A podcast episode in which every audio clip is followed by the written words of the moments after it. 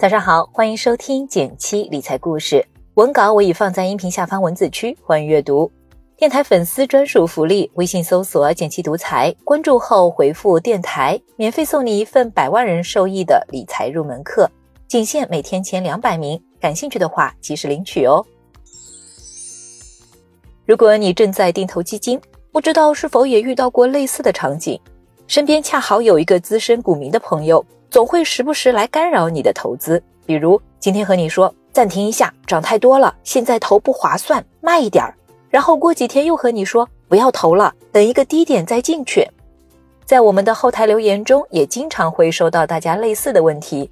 的确，不论在什么样的市场行情下，人们往往都会对要不要开始行动产生怀疑。比如最近是不是涨太多了？现在入场还来得及吗？现在市场这么不好，还能买吗？万一亏了怎么办？所以今天我们就来聊聊其中一个常常被问起的问题：究竟什么时候开始基金定投最好呢？不少刚入门的朋友对定投这种投资方式了解不多，所以非常容易产生类似的问题。从本质上来说，定投只是一种买入方法，定期有规律的拿一部分钱做投资。即使你没有做过投资，很可能已经不知不觉中参与定投了。比如你每月在交的社保养老金、公积金，就是被动的在做定投；再比如每次工资发下来后，拿出一千元存入余额宝，这也是在做定投。而基金定投只不过是把投资对象定为基金了。简单来说，就是以固定的频率，在固定的时间，将固定的一笔金额投入到某只基金中。现在你对定投的原理是不是有了一个更清楚的认识了？所以不难发现，其实定投这个方式和择时并没有什么联系。投资时用便宜的价格低点买入，确实是每个投资者都期待的。但就连投资大师都很难保证能够准确预测市场涨跌和未来走势。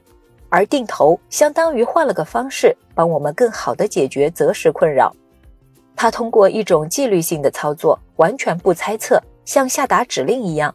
如果到了指定的时间就买入指定金额的基金，避免了人为的频繁的进行选择，从而实现更加理性的进行投资。可能你还有一个疑问，在不同的市场行情下开启定投，收益会有区别吗？我拿我们的极简投资组合做了个真实的历史数据测算，这部分大家可以看一下文稿。我们用极简投资定投计算器计算了同一年中市场的高点和低点。分别开启定投，坚持到现在的年化收益情况，可以看到，从高点开始定投的年化收益是百分之十一点三，从低点开始定投的年化收益是百分之十一点九四，两者的差距并不明显。这背后的原因其实不难理解，时间充分发挥了分散的作用，弱化了择时效果，也降低了入场时间不理想带来的损失。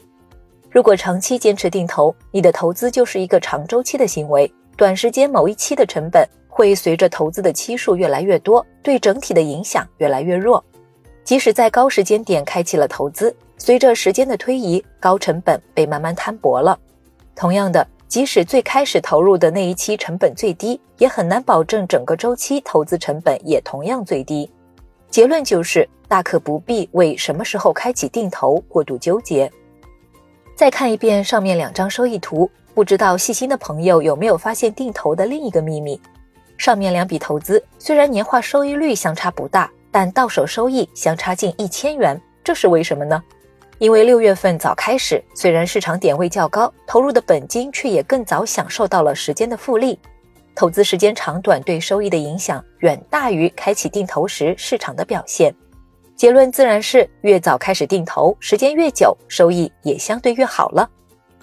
最近市场的波动确实让人踌躇纠结，不知该如何开始。听了今天的分析，希望能给你一份更加坚定的信心。不论市场如何，认真选好自己想投资的优质基金，就行动起来吧。在投资中的规划积累，就像种一棵树，从小小的种子到葱郁参天，最好的时间是十年前，其次就是现在。好了，今天的投资知识就分享到这里啦。最后提醒一下。新粉丝朋友记得按照文稿开头提示操作来领取你的专属福利哦！想边听故事边学理财，就订阅我的电台吧。每周一到周五，我在这里与你不见不散。我们明天见，拜拜。